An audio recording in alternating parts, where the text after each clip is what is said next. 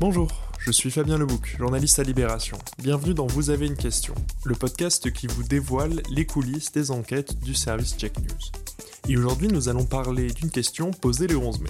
Les réunions privées de plus de 10 personnes sont-elles finalement autorisées? Pour cet épisode, c'est ma voix que vous allez entendre et pas celle d'Emma Donada qui anime habituellement ce podcast. La raison est simple, aujourd'hui c'est elle que nous allons suivre dans son enquête. Ma collègue essaye d'en savoir un peu plus sur une des règles du déconfinement annoncée par Édouard Philippe le 28 avril, l'interdiction de se réunir à plus de 10 dans un lieu privé. Alors en fait, il y a différents trucs. Il y a la loi sur l'état d'urgence sanitaire donc qui date du 23 mars. Dans celle-ci, il y a une phrase qui est pas très claire et qui dit euh, que le Premier ministre peut limiter ou interdire les rassemblements sur la voie publique ainsi que les réunions de toute nature c'est assez flou. Ça, c'est la loi du 23 mars. Dans la loi de prorogation donc de cette semaine, il n'y a rien qui est marqué sur les réunions. Et euh, dans le décret qui a été publié le mardi, euh, il y a seulement la restriction pour les lieux publics. J'ai essayé de contacter des, avocats pour savoir s'il y a une protection particulière en fait pour le domicile, sachant que effectivement il y a des règles concernant bah, par exemple les, les perquisitions et tout ça, enfin la violation de domicile et tout ça, c'est quand même quelque chose qui est euh, assez, euh, assez protégé euh, par le droit. Donc je sais pas si en fait c'est possible d'interdire des rassemblements de 10 personnes chez quelqu'un. Emma contacte un premier avocat pour savoir si actuellement, en l'état, la législation permet de limiter le nombre de personnes présentes dans un domicile.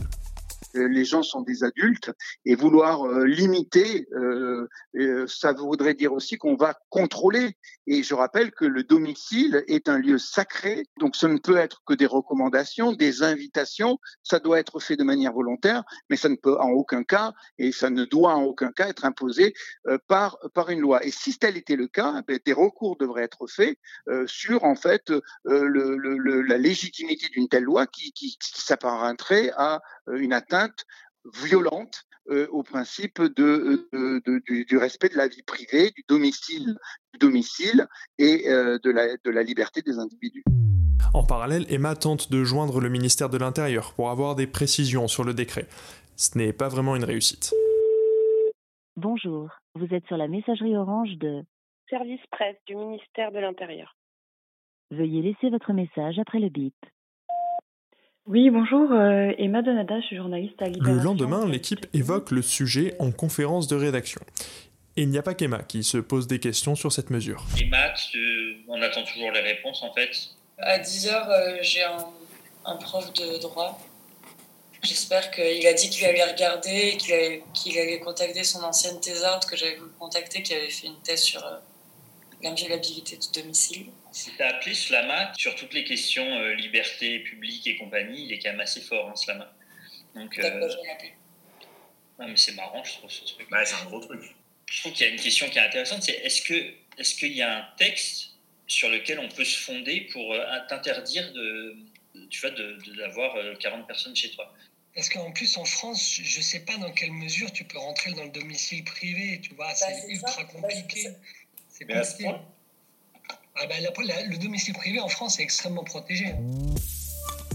Sur les conseils de ses collègues, Emma appelle donc un professeur de droit public, Serge Slama. Donc il me semble que le texte actuel ne permet pas euh, d'interdire euh, des, rassemblements privés de type fête d'anniversaire où il y aurait plus de, de 10 personnes à, cette fête d'anniversaire ou des, repas de famille par exemple. Faire appliquer ça s'il le voulait, il faudrait... Euh, enfin ça, reste quand même compliqué parce que le, le domicile est, un lieu assez protégé euh, dans le droit, si j'ai bien compris du coup. Oui, c'est la deuxième difficulté, puisque autant si vous êtes plus de 10 personnes sur la voie publique, les, forces de l'ordre peuvent intervenir, comme on l'a vu sur le canal Saint-Martin notamment, et verbaliser.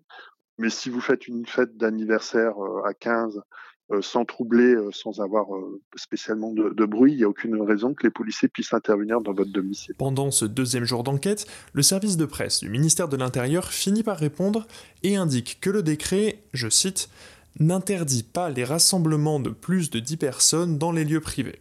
Le Conseil constitutionnel confirme aussi par mail à Emma que rien dans le texte n'interdit formellement les réunions à plus de 10 dans les domiciles. Cependant, le ministère de l'Intérieur précise que les gestes barrières et la distanciation sociale doivent être respectés. À ce sujet, le professeur de droit public Serge Slama conseille à Emma de contacter Nicolas Hervieux. C'est un juriste qui s'est penché dès le 11 mai sur cet aspect du décret. Donc c'est possible d'être plus de 10 dans un domicile euh, privé.